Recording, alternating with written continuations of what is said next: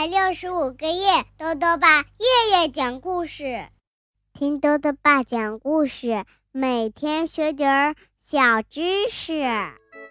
亲爱的各位小围兜，又到了豆豆爸讲故事的时间了。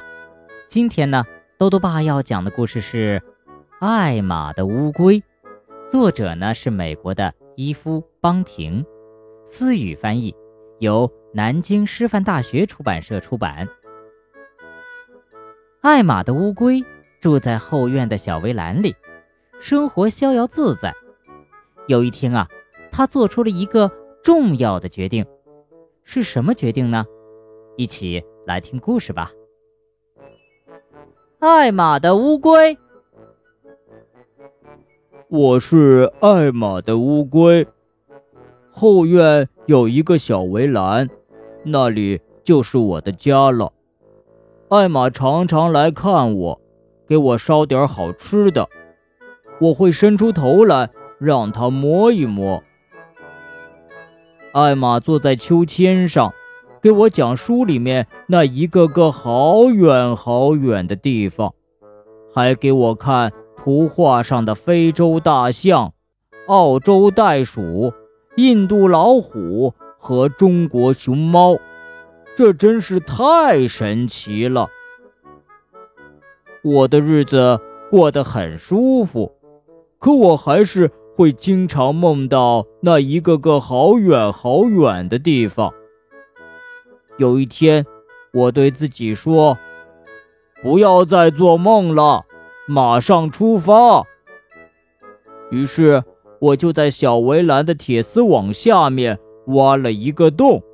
从那儿钻了出去，我来到了一个陌生的地方。我的腿好短，可四周的草好高。我想，这一定是丛林了。可能我已经到非洲了吧？哇，在我面前的是大象的腿吗？天哪，我会被它踩扁的！哦，不。呃，只是一棵好奇怪的树桩而已。于是我继续前行。我已经走了很远了，我想，肯定已经走到澳洲了吧？啊，那是一只正跳过草地的袋鼠吗？哦，不，呃，是一只青蛙呀。不过它一定是一只澳洲青蛙，所以很好玩儿。青蛙嘛，当然是跳得很快的喽。然后，我听到了叮叮当当的钟声。嗯，一定是寺庙的钟声吧？这一定是到印度了。突然，在我的面前出现了一条尾巴，上面是黄色和黑色相间的。呀！那是大老虎吗？我赶紧缩回壳里，这样它就没法吃掉我了。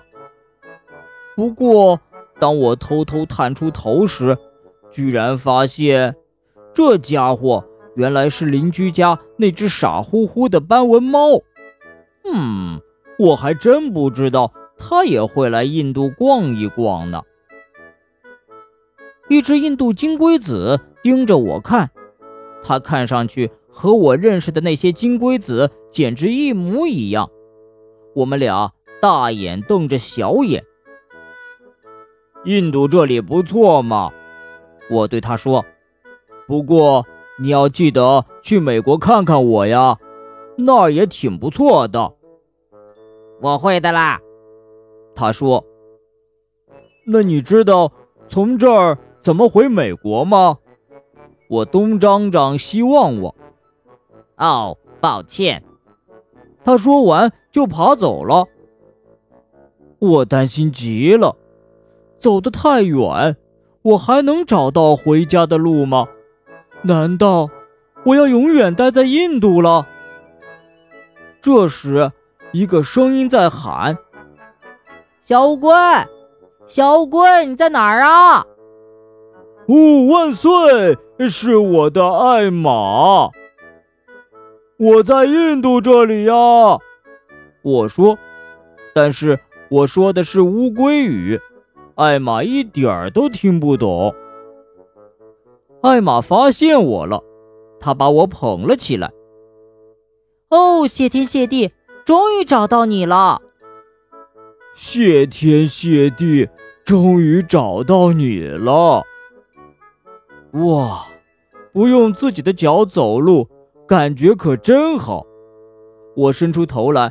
让艾玛摸了摸，艾玛从口袋里掏出一只蜗牛递给我，蜗牛可真是肥嫩可口，汁多味美啊！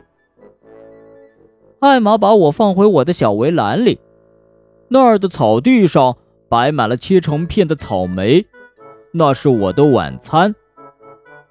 我很累，但我的胃口还不错的。艾玛。趴在围栏上看着我，他轻轻地说：“哦，可怜的小乌龟，我敢肯定，你一整天都在从院子这一头爬到院子那头。希望你开心哦。”什么？我真的只不过是从院子的这一头爬到了院子的那头吗？太不可思议了！不过。能把整个世界都装在我的后院里，感觉也很棒哦。嗯，我准备睡觉了。一只长途旅行的乌龟需要马上美美的睡一觉。明天我得再挖一个洞，我还要出去走一趟，去看看中国呢。好了，小围兜，今天的故事讲完了。故事里啊。艾玛养了一只乌龟，那么你知道乌龟需要怎么喂养吗？豆豆爸告诉你啊，由于乌龟背着重重的壳儿，所以呢，钙质对于它们来说非常重要。我们要经常让乌龟晒晒太阳，促进钙质的吸收。在食物方面，我们可以选择钙质丰富的虾肉、瘦肉来喂养乌龟。